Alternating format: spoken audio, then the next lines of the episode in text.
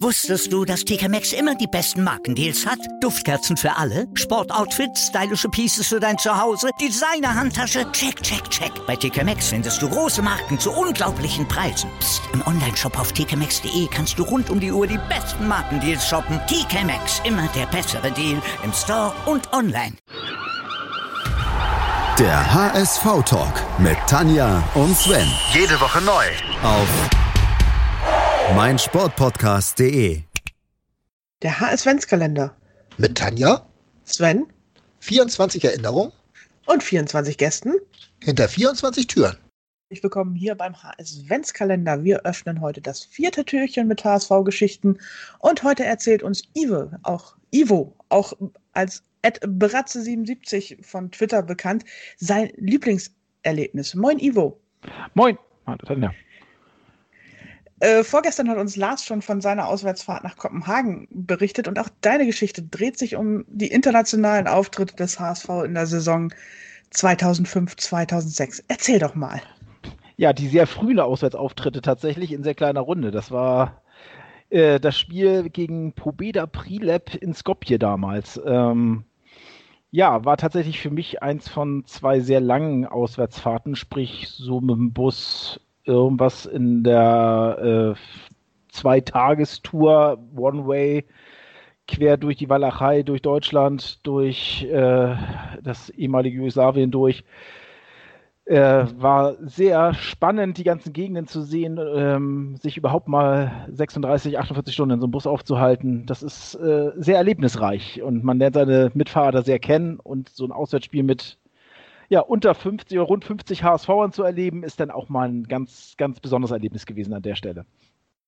Ähm, In das Stadion passten auch generell nicht so viele rein, oder? doch, das Also- Stadion war ein großes Olympiastadion da. Da waren äh, paar, da, da wären äh, durchaus ein paar Leute mehr untergekommen. Ähm, keine Ahnung, ich habe die Zuschauerzahl nicht mehr im Kopf, ist ja auch ein paar Tage her. Ähm, Der Kicker sagt Stadion war riesengroß. 2000. Ja, und Stadion hätte aber, ich glaube mal, ganz entspannt das 20-fache gefasst. Ich habe die Zahl nicht vor der Nase. Ähm, und es waren halt auch dadurch, dass die Heimmannschaft, also Prilep ja auch nicht zu Hause spielen durfte, sondern in Skopje, der Hauptstadt des, des Landes, spielen musste, auch von denen nur relativ wenige da und dazu ein paar neutrale Zuschauer, ähm, war das tatsächlich vom Publikum her nur so semi-spannend. Tatsächlich war für mich das, das Erlebnis, was diese Tour ausgemacht hat, war eigentlich wirklich die Fahrten und die, so, so, so, so die menschliche Komponente drumherum, die hat das eigentlich mehr ausgemacht als das Sportliche. Sportlich gesehen war es eigentlich eine relativ langweilige Veranstaltung, weil das Hinspiel hatten wir 4-1 gewonnen. Äh, war eigentlich somit ziemlich safe, dass wir da durchkommen durch die ganze Nummer. Äh, haben das Rückspiel dann am Ende auch 4-1 gewonnen. Also sportlich tatsächlich eher eine langweilige Geschichte. Ähm, aber tatsächlich mit äh, ja, 40 Verrückten sich in einem ja überwiegend alles Fahrern als, als ja mehr oder weniger Normalo-Fan. Ja gut, damals vielleicht ein bisschen mehr, äh, war ja auch bei meinen 20, 30 Partien pro Jahr. Äh, aber als mehr oder weniger Normalo unter den ganzen, ganzen Kom äh, Allesfahrern überwiegend äh, zu sein, zu äh, dann wirklich über Landstraßen und Hoppelwege mit einem Bus zu fahren, äh, und dann zu, das mitten in den Sommerferien, im Sommerferienstart, äh, dann die, die Rennstrecke zwischen dem Ruhrgebiet und der Türkei zu befahren, ähm, wo man auch sehr viele deutsche Autos sieht, allerdings mit äh, Menschen, die auch ihre Wurzeln in der Türkei haben. Ähm, Grenzübergänge zu sehen, wo kilometerlange Staus sind, wo wir anderthalb Stunden von der Polizei vorbeigeführt wurden, ohne dass diese Grenzkontrolle oder dieser Grenzstau irgendwo endete das waren ganz große, war wirklich gewi- äh, witzige Erlebnisse und dazu kommt eben noch, dass man auch die, ja, wie sich die eigenen hygienischen Standards tatsächlich verschieben, wenn man so lange in so einem Bus unterwegs ist, äh, weil die Möglichkeit, sich wirklich großartig zu duschen oder fertig zu machen, wirklich hier gering sind einfach. Ne? Man hat einfach ab spätestens, ich sag mal, wenn man die Tschechei verlässt und nach, nach Österreich rübergeht, äh, verlässt diese Dinge, äh, Gegenden verlässt, ist dann einfach auch irgendwann mit den sanitären Anlagen deutlich die, der Qualitätsschwung rückwärts und das äh, ist schon, schon sehr besonders, wenn man das so miterlebt hat. Wie hoch war denn da so der Planungsaufwand? Ich meine, du setzt dich ja nicht irgendwie spontan in den Bus rein und sagst, hey, jetzt ab nach Skopje. Also tatsächlich das erste war, dass ich einen äh, Verrückten finden musste, der den ganzen Irrsinn mit mir, mit mir mitmacht. Ähm, war ein, ein war das ein Sonntagsspiel damals? Ja, Sonntagsspiel sagt, die, sagt das Internet. Ähm, Sonntagsspiel damals. Man muss halt jemanden finden, der erstmal schafft, irgendwie Freitag mit einem loszufahren und äh, dann planmäßig dann auch Montagabend erst wieder in Hamburg einzutreffen. Ähm, das war der erste Aufwand. Ansonsten war es ein, ähm, war das damals ein SC oder ein Fanclub organisierter Bus? Ich weiß es nicht. Ich glaube sogar SC organisiert. Ähm, somit war das tatsächlich sonst vom Aufwand her relativ gering, weil man sich einfach da angemeldet hat und gesagt hat, ich will da mit, hat das den Kram bezahlt und ist dann losgedüst. Und ansonsten war halt Verpflegungsplanung halt der größte Aufwand eigentlich. Wie viele Getränke braucht man eigentlich für äh, eine Tour von 36 Stunden One Way? Äh, macht man auch nicht alle Tage äh, vor allen Dingen in so einer Runde. Und man weiß auch nicht, wie sich die Leute so an Bord verhalten. Und äh, das ist äh, ja, sonst war es tatsächlich relativ wenig aufwendig, äh, diese Tour zu planen. Viel weniger, als ich erwartet habe, tatsächlich. Also, wenn es tatsächlich ein SC-Bus war, dann kann man sich eigentlich immer sicher sein, dass niemand da trocken rauskommt. Weil trocken kam keiner raus, das kann ich mit Sicherheit sagen. nicht mal in der Nähe. Also es kam auch keiner trocken aus Hamburg raus, glaube ich. Zumindest nicht weit. Nein, es ist, es ist also es, es wurde natürlich auch gut getrunken auf den 36 Stunden. Es ist auch, äh, es waren halt ein großer 50er Bus. Es waren irgendwie so um die 40 Leute im Bus. Man konnte sich also auch so mit mal äh, durch, dadurch, dass alle immer von links nach rechts wanderten, mal äh, die Füße auch mal hochlegen zwischendurch, dass man beim Schlafen auch nicht immer nur gequetscht saß. Das ging alles ganz gut. Aber trotzdem weiß man irgendwann spätestens nach 24 Stunden nicht mehr, äh, wie rum man dann noch auf die, sich auf diesen Sitz bewegen möchte, weil es tut einfach nur noch alles weh. Ist, jedes Sitzen ist unbequem. Es bewegt sich nichts mehr und es ist halt wirklich äh, schwergängig, dann irgendwann das, das zu behalten. Wenn die Busfahrer dann auch noch meinen, ihre, ihre Pausen ähm, nur dann zu machen, wenn sie es selber wollen, die Leute dann irgendwann ihre pinke Pausen nicht mehr nur draußen erledigen können, oh. sondern dann auch durchaus die eine oder andere Punika-Flasche mal durch die Reihen wandert, äh, wird es doch dann teilweise auch hygienisch sehr äh, spannend. Äh, Zähneputzen lief dann halt auf dem Rastplatz mit einer Wasserpulle in der Hand. Ähm, ich glaube, wenn man das denn überhaupt mal hinkriegte, größere Wäschen waren gar nicht drin. Das, ist, das, ist, sind schon andere Lebensstandards, mit denen man da umgehen lernen muss auf so einer Tour. War wahrscheinlich olfaktorisch auch sehr interessant. Es war insgesamt sehr interessant, ja. Also ich, ich muss Aussteigen immer super reingeben, war immer nicht so toll. Also allein so vom Geruchsfaktor her. Ähm, es war ansonsten aber das Schöne an der ganzen Tour und warum mir diese Tour so in Erinnerung geblieben ist, ist einfach, dass man ja die Menschen einfach super hat kennenlernen können. Man hat einfach viel Zeit miteinander verbracht und viel Unsinn gehabt. Und äh, man hat einfach, äh, ich habe damals einen Zugang zu einfach einer, die, die, die, ja, so alles Fahrer, Pi-Fahrern, Ultraszene der damaligen äh, gefunden, wo ich eigentlich sonst nur ja immer so vom, vom Weiten hingeguckt habe. Ähm, wo man dann plötzlich die Menschen kennengelernt hat und ähm, plötzlich mit denen ins Gespräch kam und deren, deren Idee und deren, deren, deren Fußballweltbild, nenne ich es mal, so ein bisschen kennengelernt hat, dass ich so als Kurvenfan, aber doch eher, ich sag mal, ja, Kurvenfan, der normaler Kurvenfan halt einfach auch ein etwas anderes Fußballbild mit sich rumgetragen hat, einfach deren, deren Verständnis mal mitzunehmen und einfach dieses, diese menschliche Komponente, die war einfach viel, viel größer als, als ähm, das Drumherum. Und das Einzige, was mir halt wirklich aus dieser Tour noch äh, wirklich wie bis heute, als wäre es gestern gewesen, tatsächlich in Erinnerung steht, ist tatsächlich, als wir in, in Skopje aus dem Stadion kamen, äh, stand da eine Gruppe von, was waren das, zehn Leute, fünf, acht Leute, die sehr eindeutig als Ultras der einheimischen Mannschaft Vardar Skopje zu identifizieren waren an äh, Kleidung, die uns ansprachen, war einer von denen, wo in Deutschland studiert hatte und der dann sozusagen den Dolmetscher machte und uns einlud, ähm, mit denen in deren äh, Laden zu gehen. Und wir waren dann halt so 20 Leute, die da zusammen standen oder 25 und haben uns gesagt, okay, wir haben eh nichts Besseres zu tun. Unser Bus kam nämlich erst quasi zum Anpfiff an, statt wie erwartet zwölf Stunden vorher und fuhr somit erst zwölf Stunden nach Partie wieder ab, weil der seine Ruhezeiten einhalten musste. Oh. Oder zehn. ähm, somit hatten wir also reichlich Zeit und sind mit denen dann halt losgegangen in Richtung deren Laden, wo wir alle natürlich uns nicht auskannten, fremde Stadt, fremder Ort und standen oder gingen dann plötzlich durch die Gegend und guckten nach links und guckten nach rechts und dachten so, okay, osteuropäische Plattenbausiedlung kombiniert, wir sind von, von, von osteuropäischen Ultras geführt. Ich glaube, wir verabschieden uns mal von unserem Leben gerade, oder zumindest von allem, was wir sonst dabei haben. Und so nach dem Motto, und man grüßte sich schon so mit nett euch gekannt zu haben, äh, von links nach rechts. Und äh, ging dann sieben Minuten weiter und stand mitten an der Promenade, in der Innenstadtpromenade, an dem Fluss, wie auch immer der heißen mag, in Skopje. Eine super schick modernisierte äh, Promenade an, mit Blick auf die Altstadt. Und direkt an dieser Promenade hatten die Ultras Wada ähm, damals ihren Laden. Und wir standen an diesem Laden und guckten uns um und dachten so, wie geil. Dann haben wir mit denen noch eine, nur drei, vier Stunden Bierchen getrunken, uns umgeguckt, ähm, einen super lustigen Abend gehabt, bis wir dann mit dem Bremen Wada Skopje Freundschaftsschal entdeckt haben und dachten so, okay, was soll das jetzt? Ähm, aber nein, wir haben mit denen einen super witzigen Abend, das hat tierisch Spaß gemacht mit denen, aber dieser Moment, wie wir da standen und dachten so, okay, ich glaube, wir verabschieden uns einfach mal von dieser Erde. Den werde ich, glaube ich, in meinem Leben nicht vergessen. Dieser, und dieses, dieser Sprung, fünf Minuten später zu, da zu stehen und zu sagen, hey, wir sind hier an einer der geilsten Promenaden, die ich in meinem gesehen, Leben gesehen habe. Einen total geilen Blick auf die Altstadt. Äh, und auf, das war äh, dieser, dieser Wechsel in so kurzer Zeit. Ich glaube, der hat sich einfach so dermaßen in mein Gehirn eingebrannt äh, dass das einfach diese, deshalb, dass diese Auswärtsfahrt für mich einfach das riesengroß macht. Immer noch. Aber ich denke mal, wenn du selber dann Ultrabegleitung hast, dann kannst du da relativ sicher sein, oder?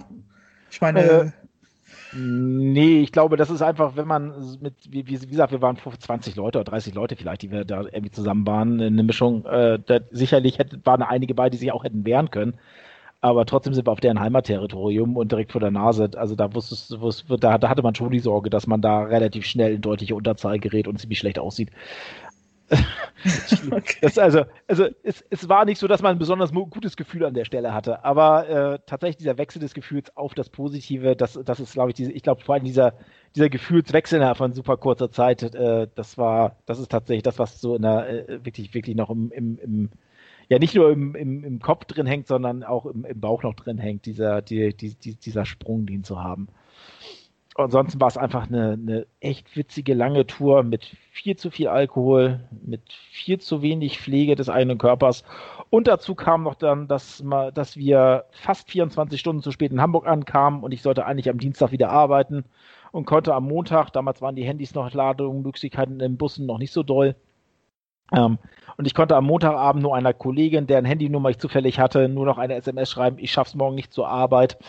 Äh, mein Bus hat Verspätung.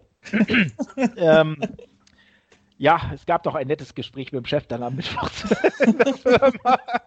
Der fand das nicht so cool, dass ich ohne Begründung einfach abgesagt hatte. Aber ich hatte einfach keine Chance. Ich hing in diesem, äh, mit diesem verdammten Bus fest und war deutlich nach Schließung der, der, der Firma wäre ich, war ich in Hamburg und ich hatte keine Chance, diesen Arbeitstag irgendwie wahrzunehmen. es war schon, äh, das, das, das war schon relativ großartig insgesamt. Also es hat schon, hat, hat viel Spaß gemacht, hat viele neue Einblicke gegeben ins Leben und hat einfach auch ein, ja, einen Einblick in eine andere Lebenswelt gegeben, dadurch, dass man mit dem Bus halt auch viel über Land fährt oder über Landstraßen fährt und über kleinere Straßen fährt dann zum Teil, äh, dass man auch so ein bisschen Einblick in die Lebensweise dort in, in dem Land bekommen hat. Das ist was anderes, als wenn man mit dem Flieger irgendwo reinfliegt, einfach nur oder über eine Autobahn irgendwo reinrauscht.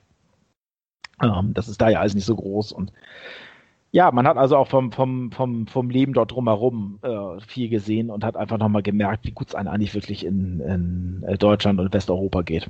Das ist, glaube ich, auch noch so ein Punkt, der mir da einfach wirklich aufgefallen ist. Weniger in der Hauptstadt, aber vor allen Dingen auch drumherum und im Umland dann.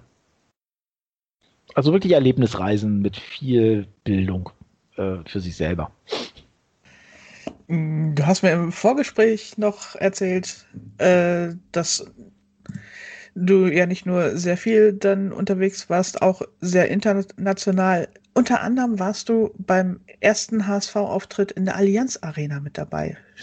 Stimmt, das ist eigentlich so das Zweite. Ich hatte es vorher ja hat mir gesagt, dass ich tatsächlich zwischen diesen beiden Spielen überlegt hatte, weil das ist für mich so das, das die zweite Tour, die mir einfach, ich glaube auch vielen, die damals da waren, äh, definitiv Erinnerung ist. Das Ganze fing eigentlich schon damit an, dass die, der, wir sind damals im Sonderzug runtergefahren, im SC-Sonderzug. Das fing damit an, dass der diverseste Stunden Verspätung hatte. Keine Ahnung, zwei, drei, irgendwas in der Ecke. Und dafür kamen wir dann in unser Abteil und stellten fest, Gut, eine Heizung wäre so im tiefsten Winter auch ganz nett gewesen, zumindest eine funktionierende. Ähm, das war bei uns immer in, im, im Waggon leider nicht der Fall. Somit sind wir halt durch den tiefsten Winter dann äh, ohne Heizung gefahren. Ähm, dann in München das Spiel natürlich ganz klar, äh, ähm, wenn man beim Torjubel aus Reihe 6 plötzlich noch am Zaun hängt unten, der vom Oberrang, äh, weil ein, äh, Bekannter von oben äh, aus Reihe 10 in Reihe 6 angesprungen hat und man in Reihe 1 landet, äh, weil man einfach komplett am Ausrasten ist, nachdem man das gefühlte 350. Mal, in echt wahrscheinlich das 15. Mal da gewesen ist in München, ähm, nun endlich mal es geschafft hat, diesen Sieg zu sehen, den man so lange herbeigesehnt hat. Und dann auch noch, nachdem die Bayern kurz vor Schluss den Ausgleich machen, also war ja 83, 84, keine Ahnung, ähm, und man trotzdem dort immer noch mit dem Sieg nach Hause geht, sei es, dass äh, Freunde von uns oder, oder aus unserem Fanclub Leute, die dann gesagt haben, äh, dieses so gehen die Hamburger, die Hamburger gehen so im, im, im äh, Hofbau anzustimmen, da durchzugehen. Ich glaube, ich habe es vorher beim HSV nicht gehört. Es war für mich das erste Mal, dass ich es im Rahmen des HSV gehört habe. Ich weiß nicht, ob es tatsächlich damals eingeführt wurde von dem oder ob es äh, ein Zufall war. Ähm, ja, und sei es dann, dass äh, das gesamte Geld, was der Supporters Club uns erstattet hat für die Fahrt, dann am Ende von unserem äh, damaligen Fanclub-Vorsitzenden in den folgenden Auswärtsspielen alleine verbraten wurde, nachdem er sich dann, und hinterher nach der Saison hat er sich dann mit der Kohle abgesetzt, mit der restlichen des Fanclubs. ähm, also so insgesamt hat das Spiel auch sehr, sehr viele denke, denkenswerte Momente auch mit sich gebracht, im positiven wie auch im negativen Sinne. Aber am Ende war auch das jeden Euro wert, den wir da investieren mussten. Selbst mit der durchgebrannten Fanclub-Klasse, die war damals noch nicht so voll, das ging alles. ja, und auch, dass sie uns damals noch mit äh, dem Sonderzug so mit Ach und Krach noch aus München rausgeschoben haben. Äh, und wir ja der letzte Zug waren, nachdem, bevor sie den ähm, Bahnhof in München für, glaube ich, zwei Tage waren es am Ende dicht gemacht haben, weil ja so viel, es so doll geschneit hat in München dass danach der gesamte Verkehr lahmgelegt wurde, der öffentliche, aber sie gesagt haben, irgendwie kriegen wir diesen verfluchten Zug hier aus dieser verdammten Stadt raus. Es ist mir egal, aber ich lasse keine 600 feiern HSV jetzt noch zwei Tage hier rumlungern. da wäre dein Chef auch wieder wahrscheinlich wieder nicht so begeistert gewesen. Wäre er wenig gewesen, ähm, aber hätte er auch durchgemusst, aber, aber da hätte ich auch wahrscheinlich noch eine Chance gehabt, irgendwie anders nach Hamburg zu kommen, aber äh, ja, aber auch das war ein sehr, sehr denkwürdiges äh, Erlebnis. Ähm, ja, diese Tour nach München war einfach auch großartig, so mit dem ganzen Drumherum und ja, an Schlaf auf dem Rückweg eh nicht zu denken, weil äh, alle eh völlig unter Adrenalin waren und alle völlig überdreht waren, bis sie irgendwann dann ins Koma gefallen sind, auch als sie wieder zu Hause waren. Also es war ja auch eine der Tage, die man die man, die man fürs Leben mitbehält, wie sie so halt immer mal wieder im Fußball vorkommen, dass man so Tage hat, wo man denkt, boah, was für ein geiler Tag, was für eine geile Tour. Das ist einfach was, was man fürs Leben mitnimmt. Und deshalb bin ich auch auf diesen Adventskalender oder HSV Adventskalender sehr gespannt, was andere für Geschichten haben, ähm, was denen fürs Leben in Erinnerung geblieben ist rund um den HSV. Ah, das ist genau unsere Intention, weil eigentlich jeder HSV-Fan oder wahrscheinlich auch jeder Fußballfan hat so mindestens eine Geschichte, die er gerne erzählt rund um seinen Verein. Und genau die wollen wir alle hören. Na, dann haben wir ja was zu tun. Leider hat das also Adventskalender ja nur 24 Tage. Ah. Oder vielleicht, vielleicht lebt ihr ja einfach für die nächsten zwei, vier bis vier Jahre. Dann habt ihr ein bisschen was davon. Wer weiß, wer weiß. Muss man sich nicht jedes Jahr was Neues ausdenken. wir gucken mal. Auf jeden Fall danke für deine wunderbare Geschichte oder sogar zwei Geschichten. Gerne. War eine anderthalb. eine war ja, er war ja im Shortcut. danke, Ivo. Gerne doch. Wusstest du, dass TK Maxx immer die besten Markendeals hat? Duftkerzen für alle, Sportoutfits, stylische Pieces für dein Zuhause, Designer-Handtasche, check, check, check. Bei TK Maxx findest du große Marken zu unglaublichen Preisen. Psst. im Onlineshop auf tkmaxx.de kannst du rund um die Uhr die besten Markendeals shoppen. TK Maxx, immer der bessere Deal im Store und online. Was zum Teufel, du Bastard? Du bist tot, du kleiner Hundeficker. Und dieser kleine Hundeficker, das ist unser Werner. Ein ganz normaler Berliner Kleinstkrimineller, der dann aber im Knast das Ding seines Lebens dreht. Una Fantastica Risetta Perla Pizza. Er klaut seinem Zellengenossen ein Pizzarezept. aber nicht irgendeins. Und mit dem eröffnet Werner dann die beste Pizzeria Berlins. Doch Werners Glück ist nur von kurzer Dauer. Denn es hagelt Probleme. Werners Pizzaparadies. Erstmals großes Kino- und Podcast-Format. Mit fetter Starbesetzung. Alina But, Kida Ramadan, Edin Hasanovic, Oliver Koritke, Ralf Richter, Ben Becker, Winfried Glatzeder, Anna Schmidt und viele mehr. Abonniert die Scheiße. Jetzt macht schon, mach! Der HSV-Talk mit Tanja und Sven. Jede Woche neu. Auf meinsportpodcast.de